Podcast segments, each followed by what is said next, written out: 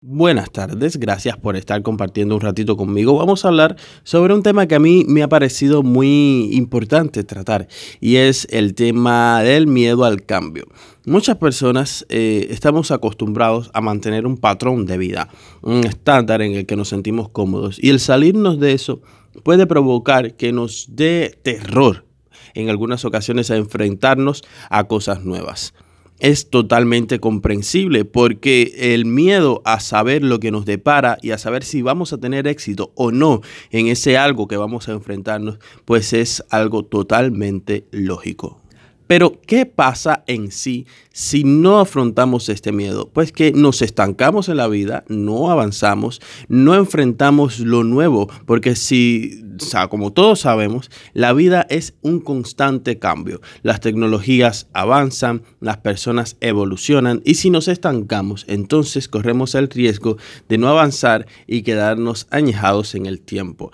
Entonces, el miedo es ese. El miedo es algo que está en la mente solamente en la mente. Las cosas, por ejemplo, cuando mm, los psicólogos en, algún video que vi por ahí eh, se encerraban a un grupo de personas en una habitación, eh, los encerraban en dos habitaciones, para entrar, para entrar bien en, el ejemplo de la situación. Los encerraban en dos habitaciones. En una no había nada. Y en la otra habían muñecos terroríficos y personajes de, terror.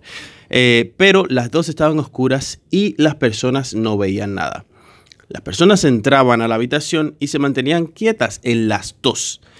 Cuando encendían las luces y veían los muñecos en la habitación donde estaban todos estos, las personas gritaban y se morían de terror. Mientras que en la otra, pues no pasaba nada. ¿Qué pasaba entonces cuando la luz estaba apagada? Pues que no pasaba nada. O sea, es algo que está solamente en la mente. Y eso quedaba demostrado con esa prueba. Entonces es lo mismo en la vida. El miedo al cambio está en nuestro pensamiento. Cuando tenemos miedo a algo, pues no tenemos la oportunidad de saber si realmente funciona. Y es ahí cuando nos entra la frustración. Y cuando a veces pensamos, ¿por qué no avanzamos? ¿Por qué estoy estancado en algo? ¿Por qué muchas personas avanzan y yo no? ¿Por qué las cosas no me llegan si las salgo a buscar incluso? Entonces ese es el problema. Por ejemplo, yo, mi propio ejemplo, yo estuve trabajando mucho tiempo en teatro infantil, haciendo teatro infantil en una compañía de teatro que no era muy buena, en una compañía de teatro donde me sentía atrasado y me sentía que no evolucionaba como artista. Entonces, por tener miedo al cambio, cuando tuve la primera oportunidad de pasarme al teatro musical, que abarca muchísimo más y que es mucho mejor, pues no lo hice por ese mismo miedo, por el miedo a enfrentarme a cantar en público, por el miedo a enfrentarme a bailar en público, porque lo único que había hecho era actuación. Llegó un día que no aguanté más y comencé a hacer teatro musical y vi que se me daba bien. O sea, se me da bien la comedia, se me da regularmente bien el canto. Entonces, es completamente mental. Ese bloqueo que nos autoponemos nosotros mismos está en nuestra cabeza. Entonces, si no lo hubiera hecho, estaría todavía estancado haciendo teatro infantil, que no denigro, el teatro infantil es bastante, bastante bonito y me encanta pero me sentía justamente en ese lugar donde estaba muy estancado y no avanzaba y era por eso mismo, por el miedo al cambio. Nunca había hecho televisión y el día que lo hice me sentía completamente en pánico porque no me había enfrentado a una cámara profesional, a un equipo profesional. Pero cuando llegué al estudio, que lo hice, que compartí con esas personas, entonces fue algo totalmente diferente a lo que yo tenía en mi mente. Fue algo muy cómodo, fue algo muy relajado. Eh, lógicamente las diferencias que hay entre el teatro y la televisión, pero nada del otro mundo. O sea que el miedo estaba en mi cabeza y era un miedo que prácticamente no me dejaba hacer las cosas. Así mismo te puede estar pasando a ti y es completamente comprensible.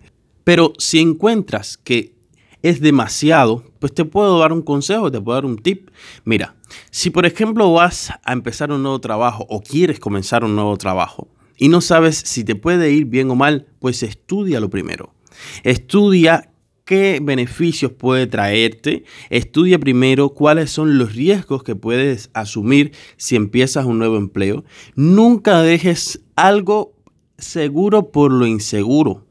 Yo sé que muchas veces en algunos lugares te puede decir, lánzate, lánzate a la aventura, pero en los tiempos en que estamos, señores, no es aconsejable dejar lo seguro por lo inseguro. Sin intentarlo, ¿eh? Nunca se puede dejar de intentar, pero hay que tener cuidado con lanzarnos así de, de, a gratis a la aventura sin saber que tenemos algo seguro o sin saber que estamos totalmente preparados para enfrentarnos a cualquier tipo de situación. Si tenemos un trabajo seguro, por ejemplo, y estamos buscando otros nuevos, pues vamos a asegurarnos o por lo menos tratar de asegurar eh, otro nuevo empleo para entonces dejar el anterior y, y volcarnos en el nuevo empleo en el que queramos estar. Entonces es Sé que es complicado, sé que en algunos momentos puede resultar acongojante empezar algo nuevo, pero si no lo hacemos, pónganle el cuño, como decimos aquí en, este país, pónganle el cuño que no vamos a avanzar en la vida, no vamos a tener oportunidades diferentes y no vamos a demostrar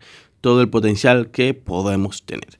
Muchísimas gracias a todos, gracias por estar ahí. Tengo que pedir perdón porque había dicho en el capítulo anterior que iba a hablar sobre eh, las relaciones sexuales en la cuarentena, pero no me fue posible porque quise hablar primero sobre este tema para dejarlo bastante claro y para, para ayudar un poco a esas personas que tienen ese miedo, porque yo lo he sentido, muchísimos seres humanos lo sentimos día a día y es importante saber cómo enfrentarlo. Gracias y nos vemos mañana. Mañana sí vamos a hablar sobre las relaciones sexuales en la cuarentena y cómo hacer para no perder la cabeza. Muchísimas gracias y chao.